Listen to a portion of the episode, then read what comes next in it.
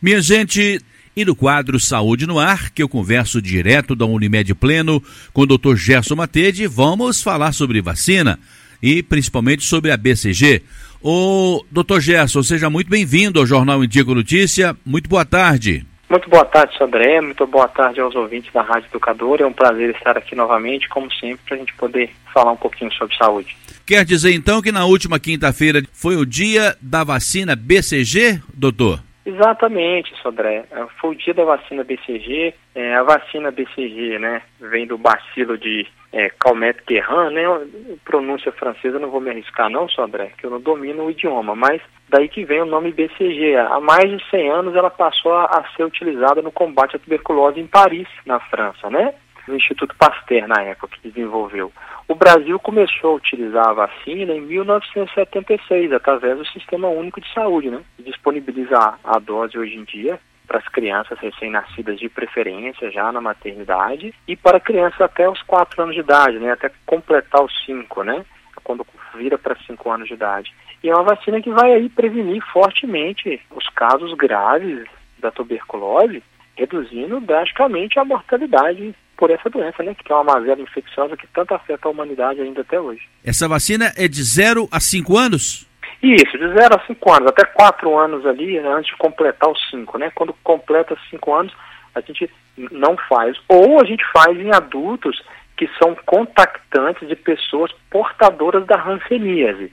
Aí a gente também faz, né, um adulto para tentar reestimular o sistema imune desse adulto por ter contágio prolongado com o bacilo da Hanseníase, que é diferente da tuberculose, a pessoa por ter muito tempo de contato com esse bacilo pode diminuir um pouco a sua res resposta imune. Então, no adulto contactante a gente faz a, a vacina BCG para tentar reestimular esse sistema. Mas a princípio ela é indicada na maternidade, né? na sala de parto, se for possível, né, Sodré? A criança recebe ali a, a vacina contra a hepatite B e recebe ainda na maternidade a vacina da BCG, que é contra a tuberculose, para prevenir.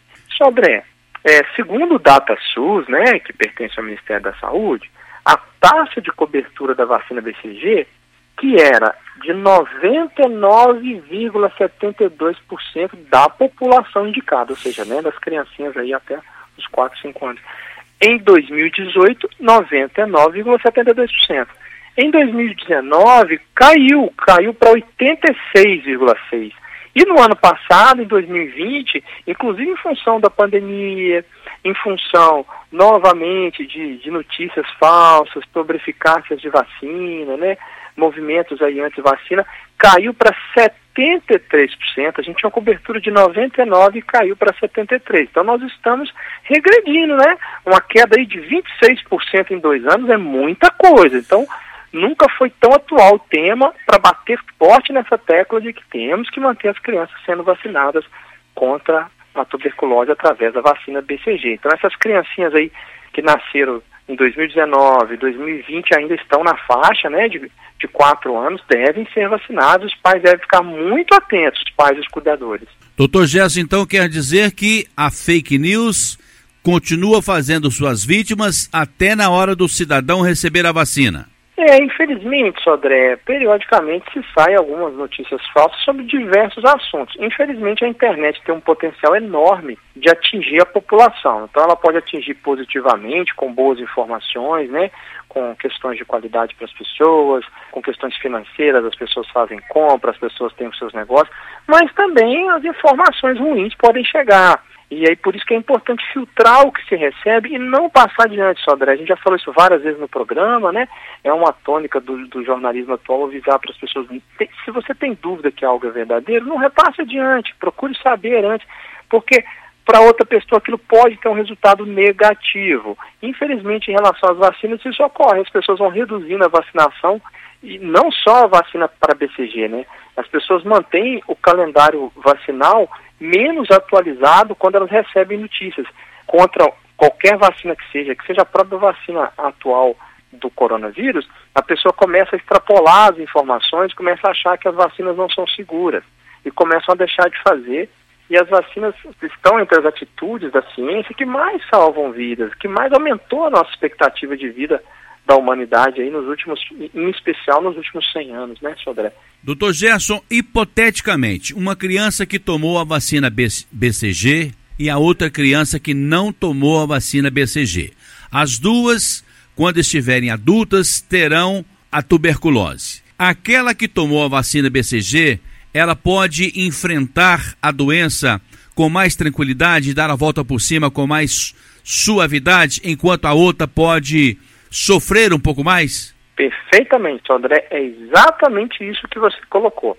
A vacina BCG, ela não tem o potencial de impedir completamente a tuberculose pulmonar nas pessoas maiores de 5 anos, certo? O que ela mostrou ser muito eficiente é em prevenir mortes e sequelas, em especial nas crianças pequenas que quando desenvolvem a tuberculose, não tem o perfil só de tuberculose pulmonar, tem mais chance de desenvolver uma meningite tuberculosa, que é a inflamação das meninges que envolve o encéfalo, que envolve o cérebro. E, obviamente, é um quadro com um potencial de mortalidade, de sequela muito maior.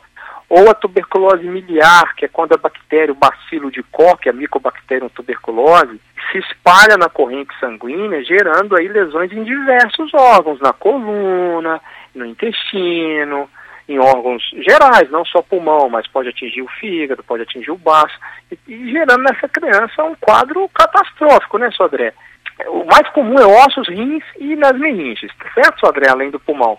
E essa criança vai ter um quadro muito mais grave do, do que aquela que se vacinou. A criança que não vacina, ela não tem nenhum tipo de resposta imune de reconhecimento da bactéria. Então a bactéria consegue mais facilmente se espalhar pelo corpo. Doutor Gerson, existe uma estatística que em 2019 mais de um milhão de pessoas teriam morrido no mundo inteiro por causa da tuberculose. Pergunto para o senhor o seguinte: essa doença ela está controlada? Eu não tenho ideia aqui se um milhão é muito, se um milhão não é muito em, em todo o planeta. A doença está controlada ou a, as autoridades perderam um pouco do controle? Olha só, Sandra, excelente pergunta.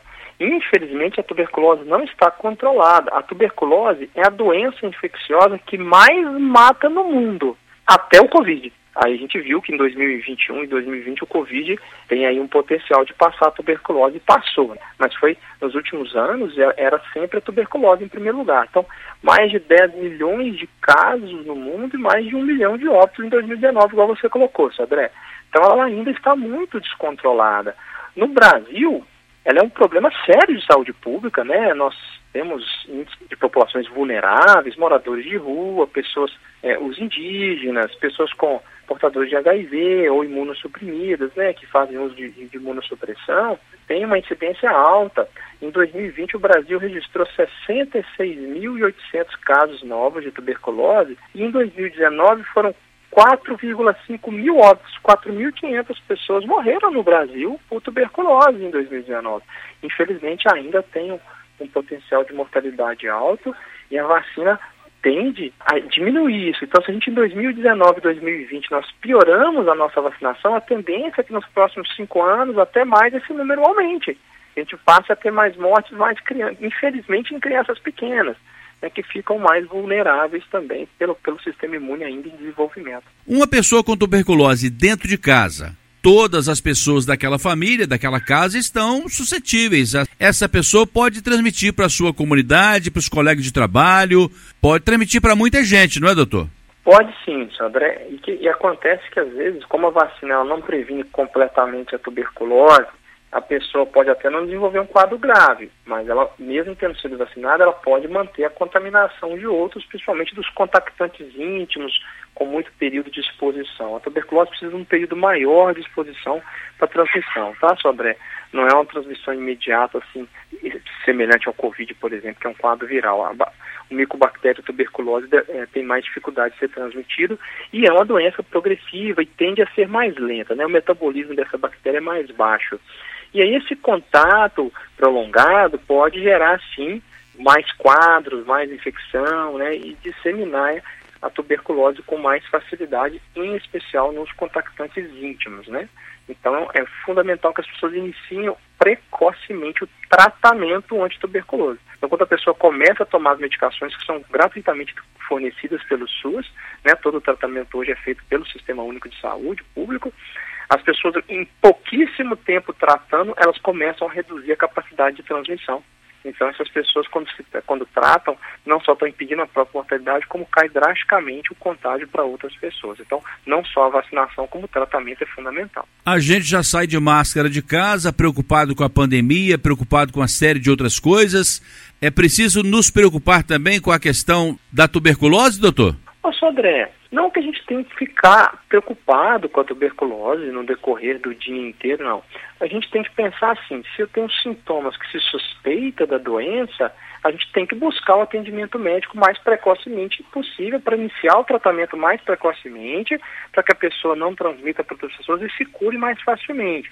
Os sintomas mais comuns, né, são uma febrezinha ao final do dia, né, no período vespertino, uma tosse por mais de um mês, a pessoa tem que ficar atenta, tosse por mais de 30 dias, sensação de cansaço, de fraqueza que vai ficando persistente e a perda de peso são muito comuns. Inclusive, a gente sabe que a tosse pode gerar hemoptise, né, a tosse com sangue. Então, a pessoa ficar atenta a uma perda de peso considerável, né, em torno de 10% do peso em pouco tempo, uma dificuldade para a prática esportiva, um cansaço sem explicação plausível, fraqueza e a febrezinha ao final do dia, buscar o, o sistema único de saúde, buscar o atendimento do seu médico ou no sistema privado para que ele indique quais os exames adequados devem ser feitos para chegar ao diagnóstico, né, Sodré? E, obviamente, reforçar sempre vacinação, vacinação. As pessoas que não podem vacinar para BCG, segundo a própria Sociedade Brasileira de Imunologia são, e de Imunologia, né, são imunodeprimidas ou recém-nascidos de mães que usaram medicamentos que podem ter causado imunossupressão durante a gestação. Ou aquelas crianças muito prematuras, né, que ainda não chegaram a 2 kg de peso, a gente evita, espera aquela criança ganhar uma estrutura melhor para fazer a vacinação para o sistema imune dela responder melhor. Uma novidade para mim, e creio que para os ouvintes também, para os leigos, evidentemente, que a tuberculose não ataca apenas os pulmões, mas sim outros órgãos do nosso corpo também, não é? Isso, exatamente. Como a gente disse, André, em especial os ossos, né? O rim e o sistema sanguíneo, ele pode espalhar essa bactéria para outros órgãos além do pulmão. E as meninges cerebrais, né, que são as membranas que envolvem o, o encéfalo, o cérebro, né, na cabeça e podem gerar os casos mais graves. Existem ambientes no nosso dia a dia pouco ventilado, ambientes mais escuros, que pode nos deixar mais suscetíveis a contrair essa doença? Sim, Sodré. O bacilo de Koch, ele é sensível à luz, né? Ele é sobrevive menos na exposição ao calor, à luz e ao ambiente ventilado. O ambiente ventilado, a gente sabe que qualquer é, bactéria ou vírus, qualquer agente infeccioso de transmissão respiratória vai reduzir a transmissão com o ambiente ventilado. Então, manter a, a casa arejada, além de ajudar os alérgicos aí que sofrem de rinite e asma que a gente falou nos últimos programas, vai diminuir a infecção viral, a infecção bacteriana, dentre elas a infecção pela tuberculose. Então, deixar a luz entrar, além de pegar o sol para produzir vitamina D, é importante, deixar a luz entrar no ambiente ajuda a arejar o ambiente, diminui mofo, né? Sodré, diminui o acúmulo de mofo e de bactérias em geral também. Doutor Gerson, iniciamos falando sobre a vacinação, a vacina BCG. Mas existem outras vacinas também e que os pais, os responsáveis, têm que ficar muito atentos com essa caderneta, com esse calendário também da vacinação, não é, doutor? Mesmo, só da excelente colocação. A gente precisa manter o calendário vacinal em dia, né? Se a gente entrar aí no site da Sociedade Brasileira de Imunologia, nós vamos ter lá vários calendários vacinais diferentes, do prematuro, da criança de 0 a 10 anos, do adolescente de 10 a 19 anos, das gestantes, que é específicos para gestantes, né, vacinas que devem ser tomadas e que devem ser evitadas na gestação, do adulto dos 20 aos 59 anos, né? Então não deixar de buscar o posto de saúde, para que bote esse calendário vacinal em dia, tem o calendário dos idosos acima de 60 anos, para pacientes especiais imunossuprimidos. Então a gente tem que acompanhar como um todo para poder ver se essa criança, se esse adolescente, se esse adulto está com o calendário vacinal, seja aí pelo Programa Nacional de Imunização, seja pela Sociedade Brasileira de Imunologia ou pela Sociedade Brasileira de Pediatria, colocar em dia esse calendário vacinal vai ajudar a prevenir uma gama imensa de doenças que podem voltar a trazer novas epidemias dentro do país, né, de outras doenças em especial no momento em que a gente tem o coronavírus nos afetando com tanta força, é, enchendo tantos hospitais, atrapalhando o atendimento de outras doenças, se a gente não imuniza essas crianças, elas desenvolvem doenças que poderiam ser preveníveis, nós sobrecarregamos ainda mais o sistema de, de saúde, nós deixamos as pessoas mais vulneráveis a contrair o coronavírus porque estão buscando o atendimento hospitalar por uma doença que poderia ter sido evitada. Então são formas e estratégias de reduzir drasticamente a mortalidade da população e aumentar a expectativa de vida que nós tínhamos aí na década de 20, em torno de 43, 46 anos, para hoje 79 anos na mulher e 72 anos no homem de, de, expectativa de vida. Um dos motivos disso é a vacinação. Né? O, o advento das vacinas diminuiu drasticamente a mortalidade por infecção na população. Claro que o saneamento básico, as políticas públicas de saneamento básico, eh, tirou das pessoas o acesso mais facilmente a infecções, ajudou muito os antibióticos, né, as terapias intensivas, a melhoria da qualidade de assistência hospitalar e ambulatorial. Claro que ajudou as pessoas a viverem mais, mas a vacina está entre essas estratégias de saúde que são fundamentais para reduzir que a doença chegue até o ser humano. Não é melhorar o tratamento, reduzir que a doença chegue. Então isso tem um efeito muito positivo na qualidade de vida e no tempo de vida. E acho muito difícil que uma criança possa ficar sem receber uma vacina, porque eu percebo nos profissionais da área da saúde o cuidado, a dedicação que eles têm para com o próximo. Por exemplo, na hora de levar uma criança, eles olham todo o calendário ali da vacinação, aquela caderneta direitinho, adverte os pais se está faltando uma vacina, às vezes já aproveita a oportunidade para aplicar ali de uma vez. Então, acho que se a criança tomou a primeira dose da vacina, de qualquer uma outra, muito difícil que ela não vai ter uma caderneta amplamente, totalmente preenchida por causa desses cuidados que eu citei aqui, doutor Gerson. Felizmente é isso mesmo, Sodré. A imensa maioria das crianças que a gente faz o acompanhamento, seja através da medicina de família, seja através da enfermagem no centro de saúde, seja através da nossa pediatria no Brasil, né? Nós temos tantos pediatras no Brasil, acesso da população ao pediatra no Brasil é um acesso facilitado.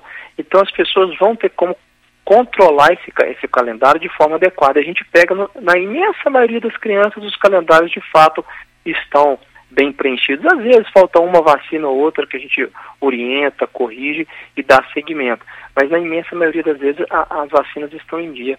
Você falou de primeira e segunda dose, Sodré.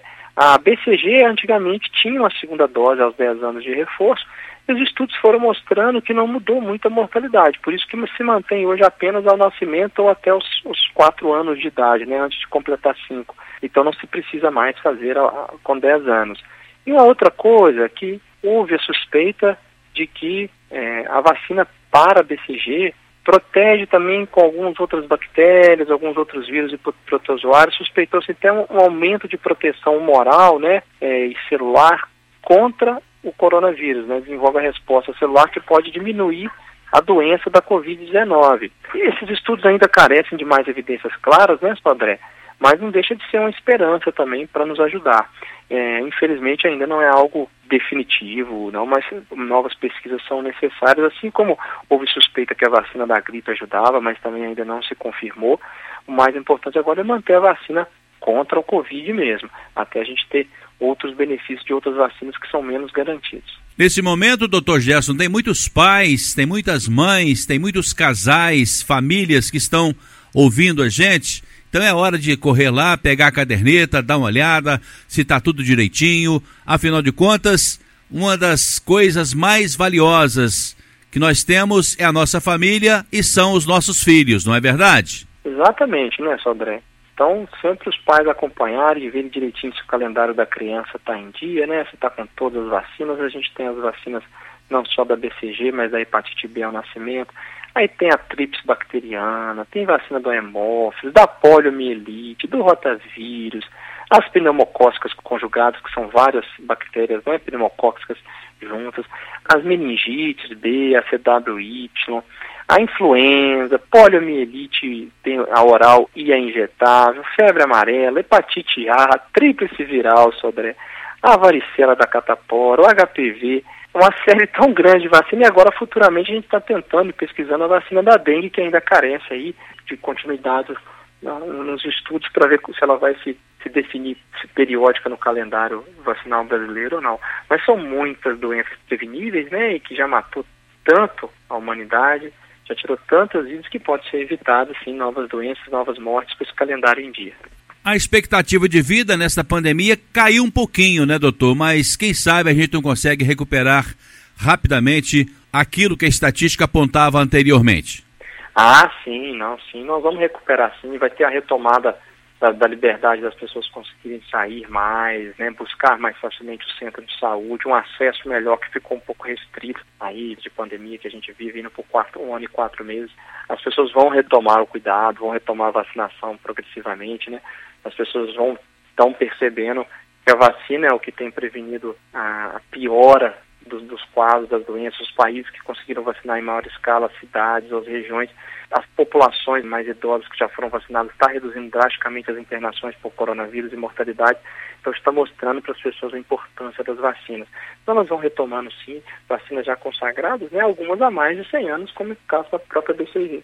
Bom, vacina descoberta há quase 140 anos e agora não podemos dar as costas por tanto trabalho, por tanta dedicação que a ciência teve para dar para gente uma qualidade de vida melhor.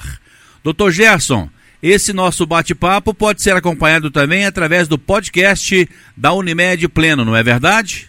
Sim, André, né? Na plataforma Spotify, né? A plataforma para áudios, para música, para podcast, tem lá o nosso podcast do Saúde no Ar em que as pessoas podem acessar diretamente pelo Spotify ou através do site da Unimed e poderem ouvir os programas anteriores, né, e, e sobre temas específicos que se interessem mais.